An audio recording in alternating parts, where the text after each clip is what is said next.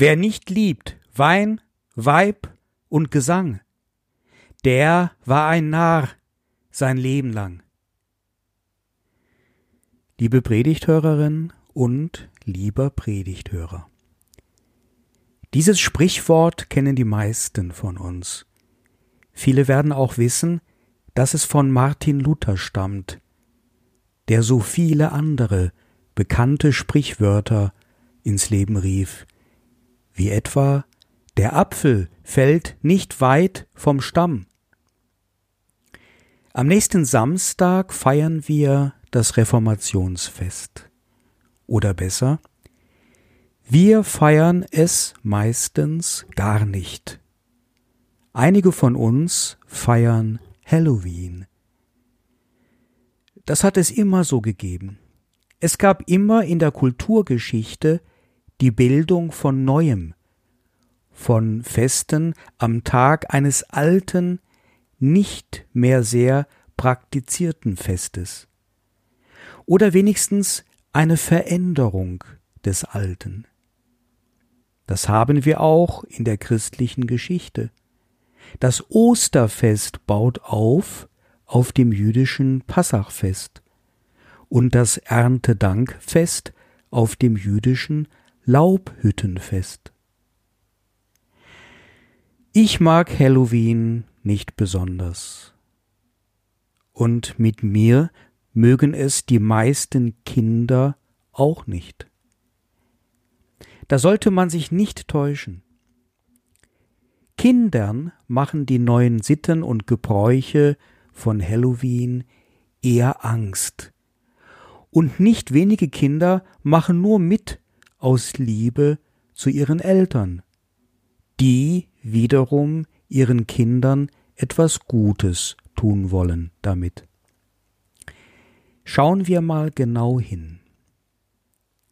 Aber nicht auf Halloween, da steckt nicht viel dahinter, sondern auf das Reformationsfest.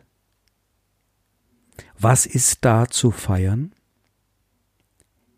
Es enthält eine Grundgeschichte, welche spannend ist und uns alle angeht. Ich möchte versuchen, diese Geschichte kurz zu erzählen, um anschließend zu fragen, wie wir das Reformationsfest wieder etwas mehr mit Leben füllen könnten. Es ist dies die Geschichte von Martin Luther, der eigentlich kein Kind von Traurigkeit war. Wir haben es gerade schon gehört. Wer nicht liebt, Wein, Weib und Gesang. Schon als Kind in Eisenach zog er um die Häuser und verdiente sich ein paar Groschen dazu mit seinem Gesang.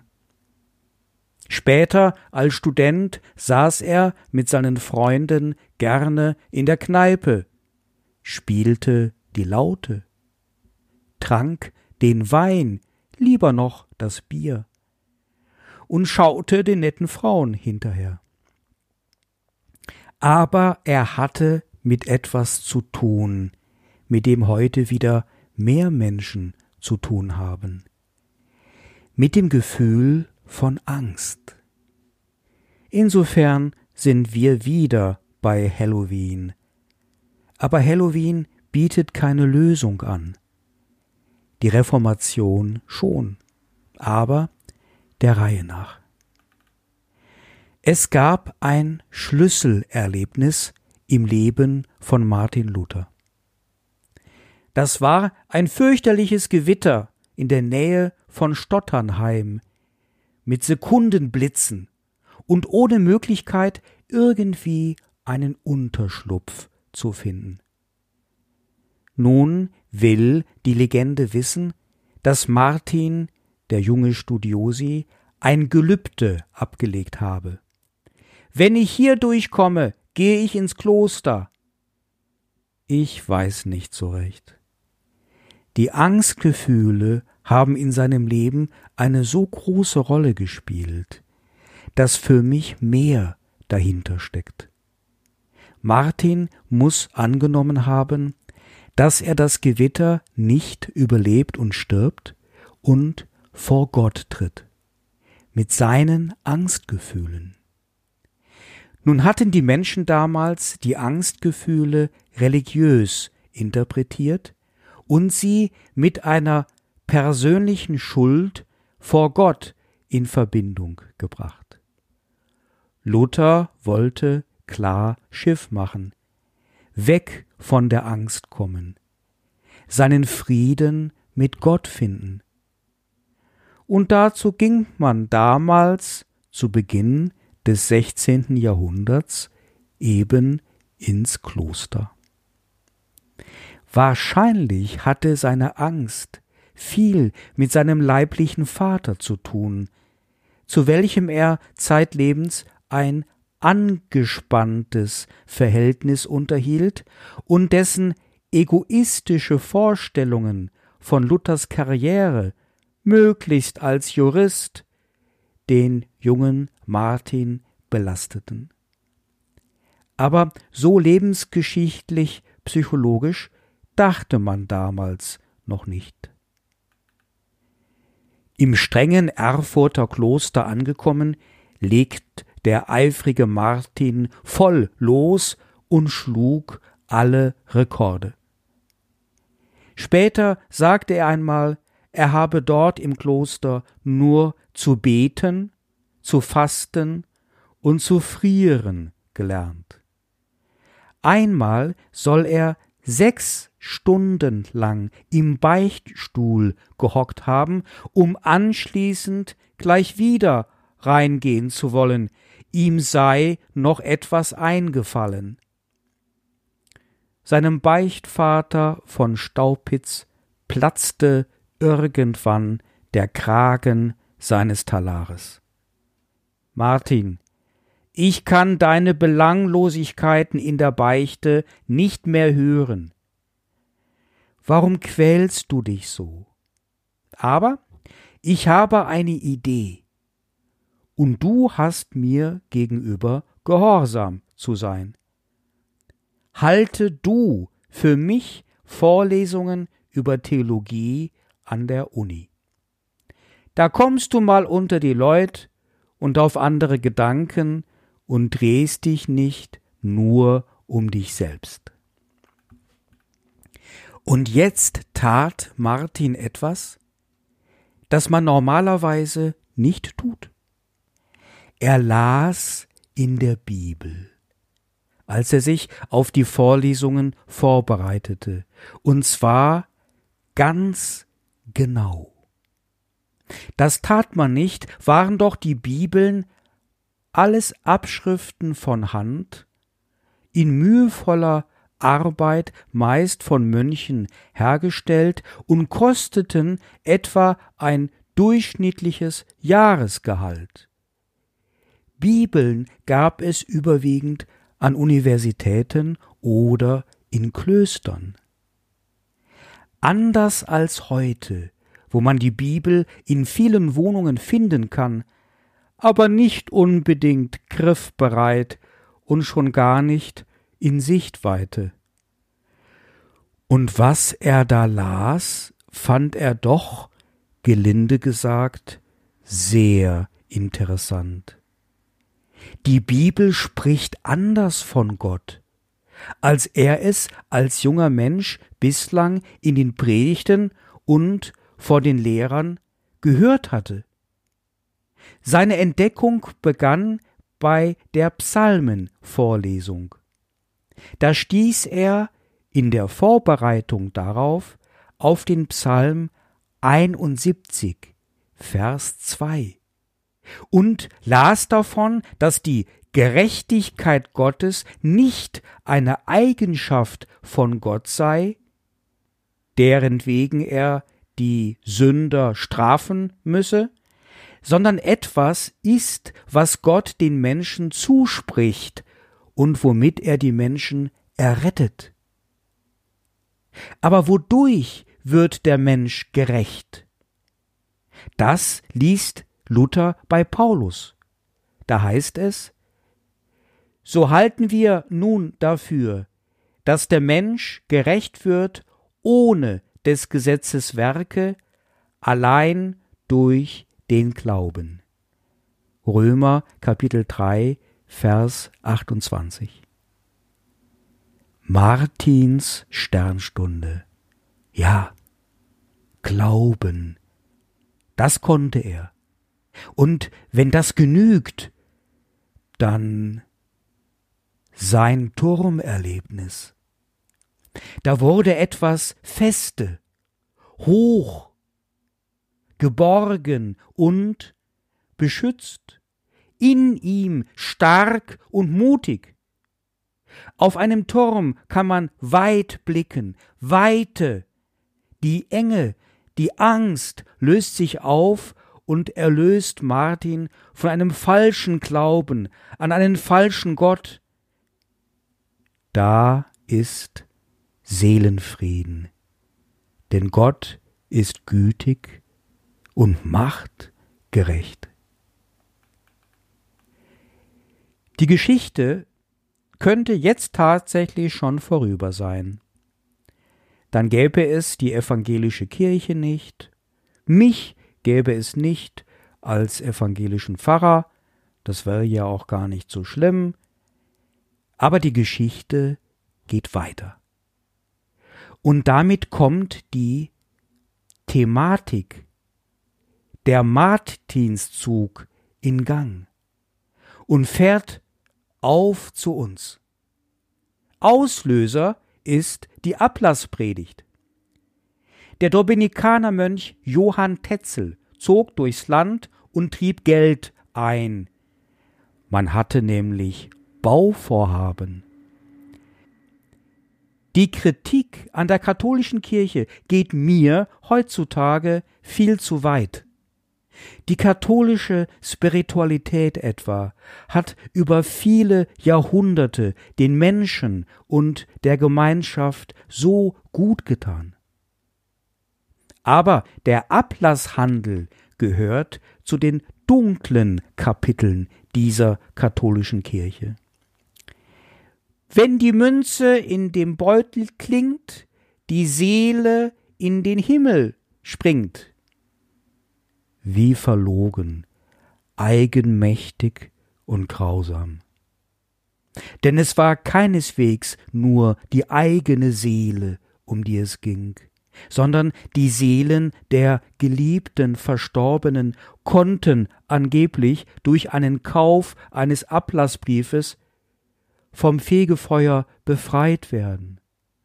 Das ist schon sehr heimtückisch gewesen und natürlich unchristlich.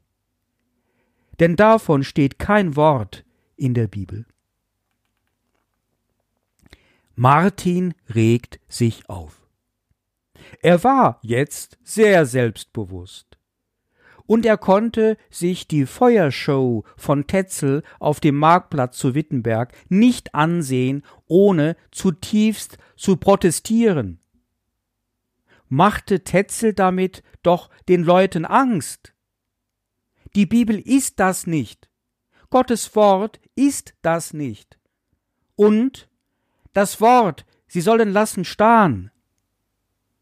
Martin beginnt jetzt seinen Widerspruch, und dieser bringt ihn bis vor den jungen Kaiser auf den Reichstag zu Worms im Jahre 1521. Das nenn ich wirklich selbstbewusst. Die Reichsacht vor Augen, das hieße, ein jeder durfte ihn ungestraft töten? Wollte er während der Bedenkzeit in seiner Unterkunft in Worms eigentlich nur eines, das Wort Gottes lesen und schreiben und glauben. Und so kritzelte er den ganzen Tisch voll mit Versen aus der Bibel. Der Herbergsvater dürfte sich darüber nicht gefreut haben. Wir wissen, wie es ausging. Hier stehe ich nun und kann nicht anders. Gott helfe mir. er hat es durchgezogen. Widerrufen wurde jedenfalls nicht. Und so nahm die Geschichte ihren Lauf. Längst waren mächtige, einflussreiche Fürsten auf den Martin aufmerksam geworden und unterstützten ihn, teils aus religiöser Überzeugung, gewiss genauso auch wegen eines politischen Kalküls, witterte man doch die Chance, sich von Rom und dem Kaiser zu lösen. Dieses ist die Grundgeschichte, welche mir irgendwie als unvollständig erschiene, würde man nicht noch auf etwas hinweisen, was für Luther ganz typisch war. Er konnte nicht nur rechthaberisch auftreten und mit seinen Gegnern streiten, wobei er ihnen am liebsten ins Gehirn scheißen wollte, nach eigenen Worten, sondern Martin konnte auch sehr lieben. Darin, in seiner Liebesfähigkeit, sehe ich einen Beweggrund seines Schaffens, der vielleicht nicht so deutlich wird, weil er irgendwie schon sehr grob auftreten konnte. Nicht umrühren, empfahl er nach dem Scheißen. Ich sehe Martin, wie er da sitzt in seiner Kammer auf der Wartburg als Junker Jörg und die Bibel ins Deutsche übersetzt. Nach sechs Wochen schon war das meiste im Neuen Testament erledigt, was eine immense intellektuelle Leistung darstellt, denn er übersetzte in eine Sprache hinein, die es als Schriftsprache so noch gar nicht gab. Und seine Übersetzung kann sich wissenschaftlich sehen lassen, bis auf den heutigen Tag. Aber das Alte Testament musste warten. Denn er musste ja weiter aufbrechen von der Burg, obwohl das noch gefährlich war für ihn. Aber die Bauernaufstände führten dazu, dass im Namen des Evangeliums, auch in seinem Namen, Blut vergoss. Und das musste er unbedingt beenden. Selbstbewusst sollten die Leute sein, ja. Aber doch keine Revolution vom Zaun brechen und einander abschlachten. Er weine um ein jede Leich.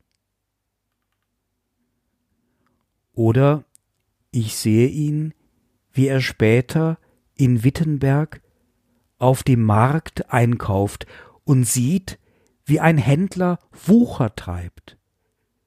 Das brachte ihn auf die Palme.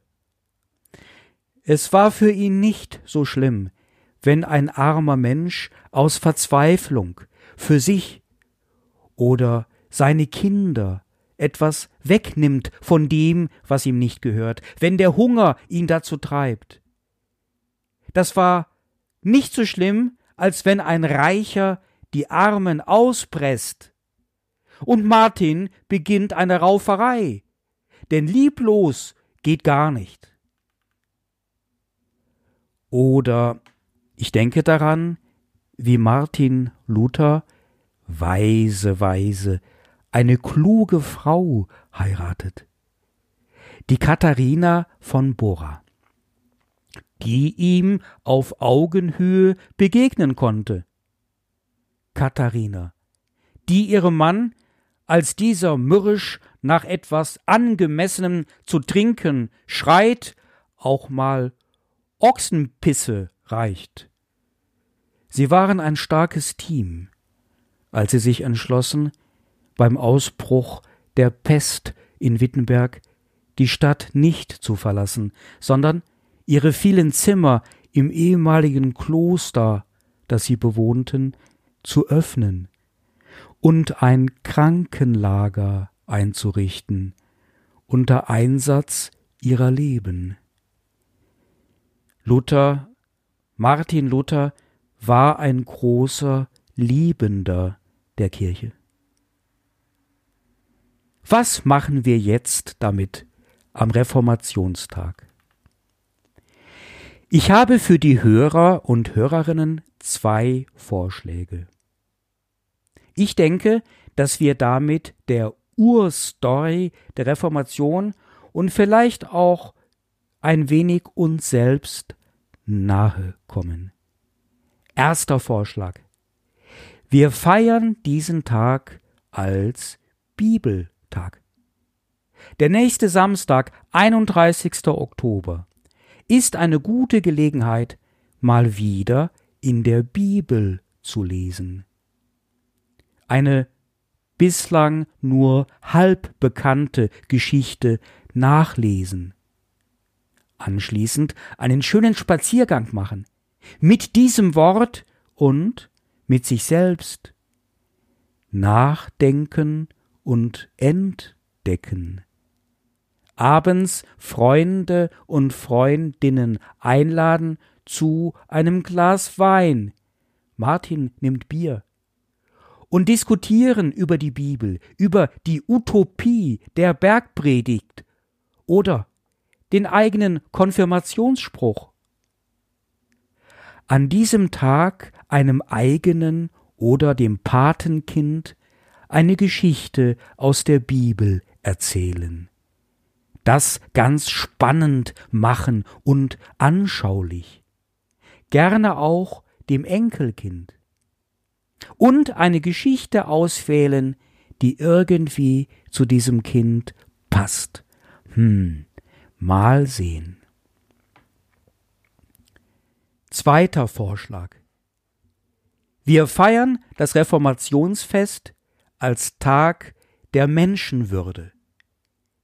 Denn wir feiern die Reformation und nicht Halloween, und wir machen uns gegenseitig nicht Angst, sondern wir verlieren alle Angst und Menschenscheu.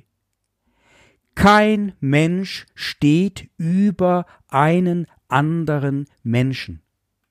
Wir Menschen sind alle, absolut alle, auf Augenhöhe miteinander.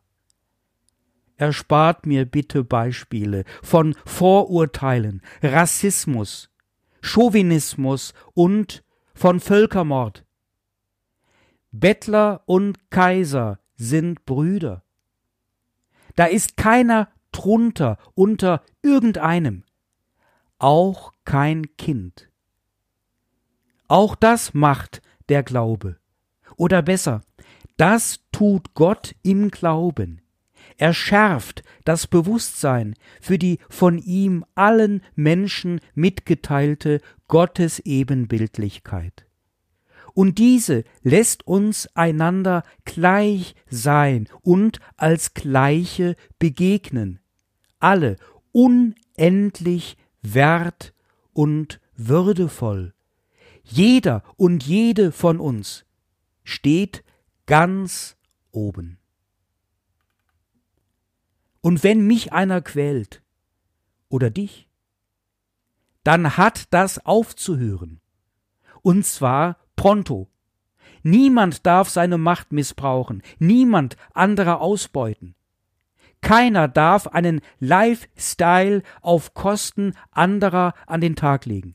Niemand sich einbilden, er oder sie sei mehr wert als irgendein anderer Mensch. Keiner glaubt besser als ein anderer, auch der Papst nicht. Und wenn du so etwas beobachtest, worauf wartest du? Das Wort tun, die Liebe tun, die Würde tun, den Willen Gottes tun, das ist lutherisch. Also, wenn dein Chef oder deine Chefin nicht aufhört, deinen armen Arbeitskollegen zu drangsalieren. Dann sagst du ihm oder ihr bei nächster Gelegenheit mal ruhig und liebevoll deine Meinung. Aber bitte, ganz im Sinne Luthers, in aller Deutlichkeit. Oder du geigst deinem Freund mal deine Meinung, weil dieser nicht aufhören will mit seinen Hetzkommentaren im Netz. Oder du quatscht mal als Patin ordentlich in die Erziehung deines Patenkindes rein, denn der kleine Klaps auf den Popo schadet doch immer. Wir können noch so viel lernen von diesem Martin Luther. Ich auch. Diese Predigt ist viel zu lang. Gab er doch für die Predigt einmal einen Rat. Tritt frisch auf, mach's Maul auf, hör bald auf. Und der Frieden Gottes, welcher höher ist als alle menschliche Vernunft, er bewahrt unsere Herzen und Sinne in Jesus Christus. Amen.